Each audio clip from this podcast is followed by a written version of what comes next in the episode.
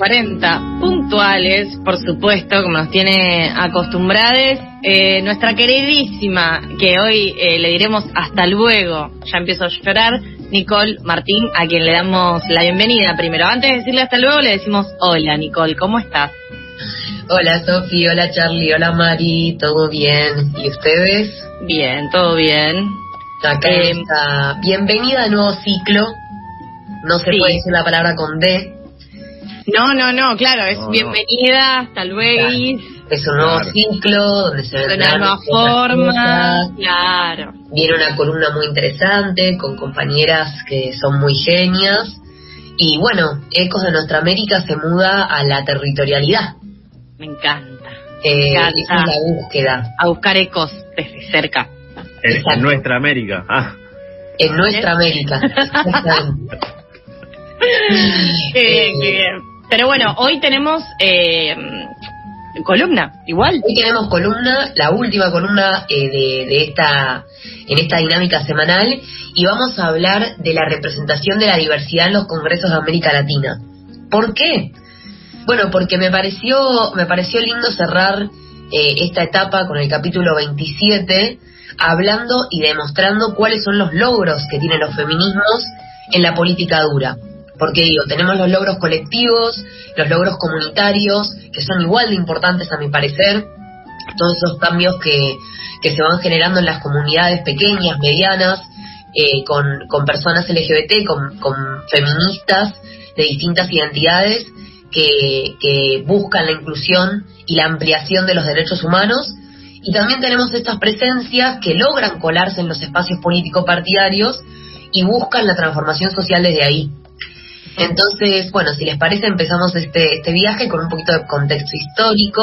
Dale, igual quiero decir una pequeña cosa, que la última vez que hiciste un cuadro sinóptico de este tipo, te llevaste dos columnas, así que en este... Claro. No, Este eh, va a toda ser tuya. más, eh, este va a ser un poco más tranqui y vamos a ver tres casos. Bien. Eh, pero bueno, empecemos con un poquito de contexto. En el siglo XXI y hasta 2017, la comunidad LGBT, LGBT logró una representación de 22 congresistas en la región, distribuidos entre México, Guatemala, Aruba, Costa Rica, Venezuela, Colombia, Ecuador, Brasil, eh, Perú, Bolivia, Chile, Uruguay y Argentina. Y empezaron siendo eh, primordialmente candidatos gay, eh, después lesbianas, y en los últimos años las y les candidates transgénero han comenzado a abrirse espacios en estos lugares. Y vamos a ver tres casos puntuales. Eh, el primero, y quizás el más reciente, es el de María Clemente, que es la primera diputada trans en el Congreso mexicano. Y cuando asumió, hablaba de que había roto un techo de cristal, de que la comunidad en colectivo había roto un techo de cristal. Eh, se tituló en administración y hasta hace pocos meses trabajaba de conductora de Didi, o sea, como si fuera Uber Ah, de Uber, sí. y, y entre sus objetivos tiene eh, tiene la misión de cambiar la constitución de México para hacerla más inclusiva. Vamos a escucharla a ella misma mencionar eh, este tema. Un primer reto es modificar el artículo primero constitucional para incluir eh, conceptos más actualizados como el concepto de orientación sexual, el concepto de identidad y o expresión de género en sustitución del concepto de preferencia sexual. Esto para que nuestra Carta Magna esté en concordancia con las convenciones internacionales hay que crear fiscalías especializadas de atención no a delitos en contra de la población de la diversidad sexual eso creo que puede ser una excelente estrategia que podemos buscar desde el poder legislativo para atender esta grave problemática que todavía tiene a México sumido como el segundo país con mayor cantidad de crímenes de odio por homofobia, lesbofobia, transfobia solamente después de Brasil. No hay cupo, ¿eh? Qué ranking ese, ¿eh? Claro. Segundo país con mayor cantidad de crímenes después de Brasil. Claro, exactamente, después de Brasil. Es una tarea muy dura la que tiene, pero bueno, María Clemente eh, llega con unos tacones, es altísima, eh, tiene un tatuaje en cada rabillo del ojo, en uno de los ojos tiene a una luna y en el otro las estrellas, eh, es licenciada, como ya dijimos, y, y bueno, el camino obviamente fue espinoso, como tienen todas las personas trans, pero pero ella, se, disculpen, siempre el perro acá está... está Sí, lo vamos a extrañar, lo vamos a extrañar. Decir. Campeón se llama. Bueno, pero bueno, es espinoso, pero llega acá con un objetivo claro, cambiar la constitución y hablar de y de identidad sexual, eh, perdón, de orientación de orientación sexual, de identidad de género, cambiar estos conceptos eh, más generales y hablar de estos conceptos. Tiene 36 años y, y de alguna manera ya está por encima de la edad que se esperaba que viviera, ¿no? Porque sabemos que la media de la edad de las mujeres transexuales en México es de 35 años, frente a los 77 de la población total, según el, informe Mujeres Trans Privadas de la Libertad. Y, bueno, es, es, es, un caso muy interesante eh, que, coloca a México a la vanguardia de la región, quizás, eh, aún siendo un lugar muy violento para, para las mujeres trans y para las identidades feminizadas. Eh, pero, sin embargo, hay que decir que en las, últimas elecciones de México del 6 de junio hubo alrededor de 40 candidaturas de personas trans. O sea que eh, estamos llegando, digamos, a, estos lugares. Sí, y me parece también, eh, digo, además de la importancia en sí, ¿no? De la representación, de que las voces de distintas minorías lleguen a, puestos de, de, poder y de toma de decisiones, también mostrar que efectivamente se puede, que exista un ejemplo eh, o, alguien que, sirva como de guía, decir, che, si esa persona pudo, yo también puedo, no es imposible, puedo llegar hasta, hasta ese lugar. Eh, me parece que está bueno, sirve como, como una especie de aliento. Sí, tal cual, eh, tal cual, tal cual. Ahora vamos a escuchar a, uno de los, de los casos que hace énfasis exactamente en eso que decía Charlie. Después el segundo caso es el de Tamara Adrián, que en 2015 asumió como diputada en Venezuela. Ella es activista, profesora y abogada y se convirtió en la primera diputada transgénero elegida en su país. Defiende derechos además más allá de Venezuela, porque justamente su bandera es eh, la, ampliación de derechos para las personas LGBT y, y, bueno, nació en Caracas eh, en, unos, en 1954, en unos años donde era impensable hablar de la transexualidad, incluso hoy en día hay resistencias, eh, pero bueno. Y también eh, pensando en el promedio de vida. Tal cual. O sea, no solo es, o sea, es como algo que es bastante difícil de encontrar. Una persona trans eh, mayor, alta mayor, porque si es del 54, yo no hago bien cuentas, pero tiene varios años, o sea, es grande. Tiene varios años. varios años. como 70, ahí está, como 70, iba a decir, 67. Bueno, digo, es. Eh, sí es una, una cuestión a encontrar, digamos, como una, una aguja en un pajar. Es un caso muy importante y bueno, ella cuenta que su transición se prolongó 12 años eh, porque justamente era un momento donde no se pensaba eh, en, en estas cosas, eran los años 90, eh, tuvo que venir y salir del closet varias veces hasta entender cuál era su verdadera identidad. Así que, y bueno, obviamente ella eh, manifiesta, testifica que sufrió muchísimas discriminaciones y violencia, eh, pero ahora plantea algo medio eh, muy importante que dice que ella siente que hoy por hoy es más discriminada por ser mujer que por ser una persona trans. Como que el hecho que ella haya elegido ser mujer la bueno la enfrenta con, con distintas violencias. Eso lo escucha una persona TERF y explota. Sí, sí, sí. Como ya no explota, queda no entiende nada. Y, claro, sí. Eh, ahora vamos a escuchar a Tamara Adrián en su asunción en Venezuela. Pido disculpas por el audio, pero bueno, el Congreso, digamos. Dale. Cuando hablamos del tema de violencia basada en género, cuando hablamos de las exclusiones sociales basadas en género, tenemos que entender que el régimen nos ha impedido durante 20 años hablar de los temas del siglo XXI. Nos ha enfrascado en una dinámica de hablar de socialismo versus capitalismo, cuando en realidad en el siglo XXI el dilema es cómo lograr el máximo desarrollo social con el máxima inclusión social y el máximo desarrollo económico. Bien, habrá notado que es una diputada de la oposición eh, y a mí me parece muy interesante destacar la estrategia que ella ella utiliza. Ahora la vamos a escuchar hablando de eso. Pero ella, digamos, como, como muchos sectores, habla de la inclusión como una estrategia económica. Porque dice, si hay violencias, eh, si hay eh, discriminación, también eso afecta al PBI de los países, también afecta al desarrollo económico, porque estas personas no pueden llegar a desarrollarse profesionalmente cuando podrían ser grandes eh, trabajadoras. Recursos. exacto, entonces es como que se plantan como también un recurso para el Estado, como dice, bueno, la sociedad a mí me segrega por mi identidad, pero yo puedo ser un recurso. Y también lo quita del lugar de voluntad, ¿no?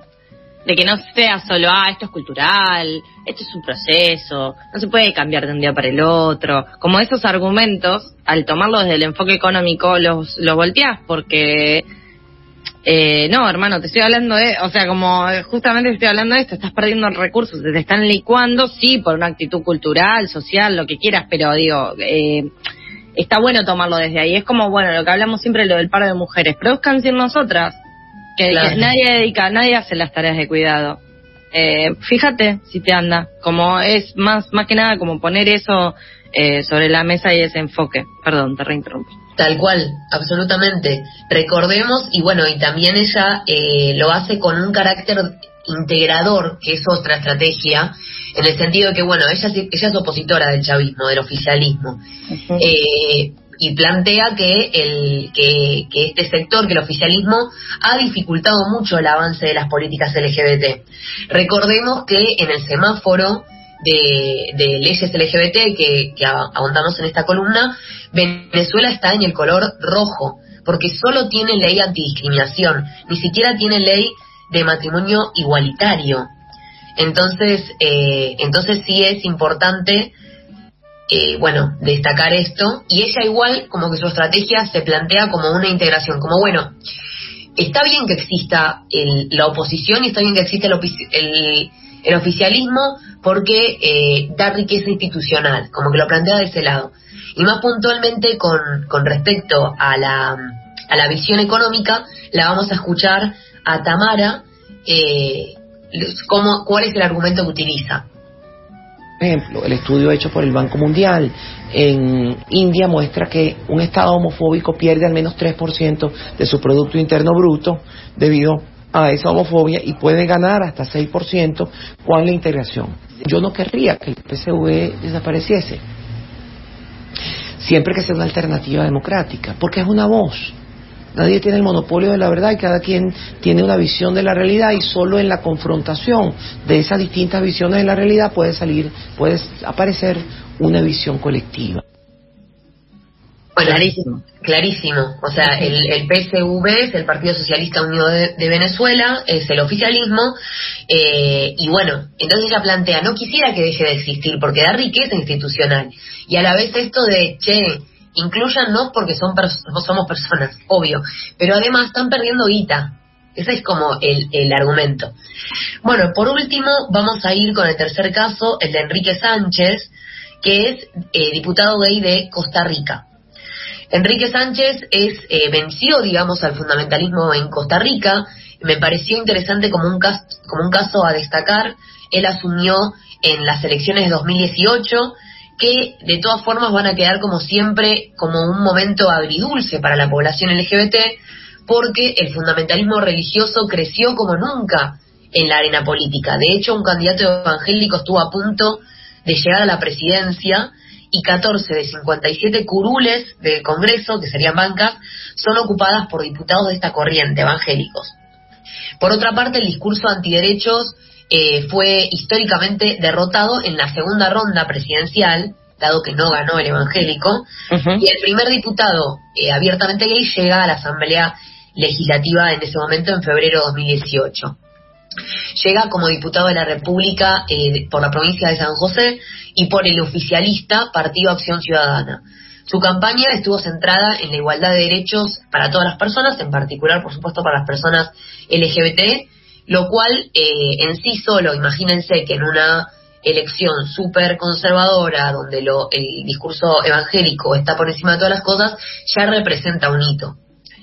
Y bueno, él cuenta que su participación en la política empezó en 2008, y, y mismo dentro del mismo partido, este, la Acción Ciudadana, el oficialista, tenían una comisión de derechos humanos y una, una comisión de población LGBT, en el cual fueron incidiendo lentamente eh, en las políticas que iban, eh, que iban, que iban generándose desde el oficialismo.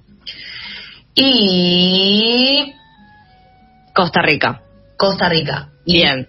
Pasamos por Costa Rica, pasamos por Venezuela, pasamos por México. tuvimos tres casos, tres ejemplos.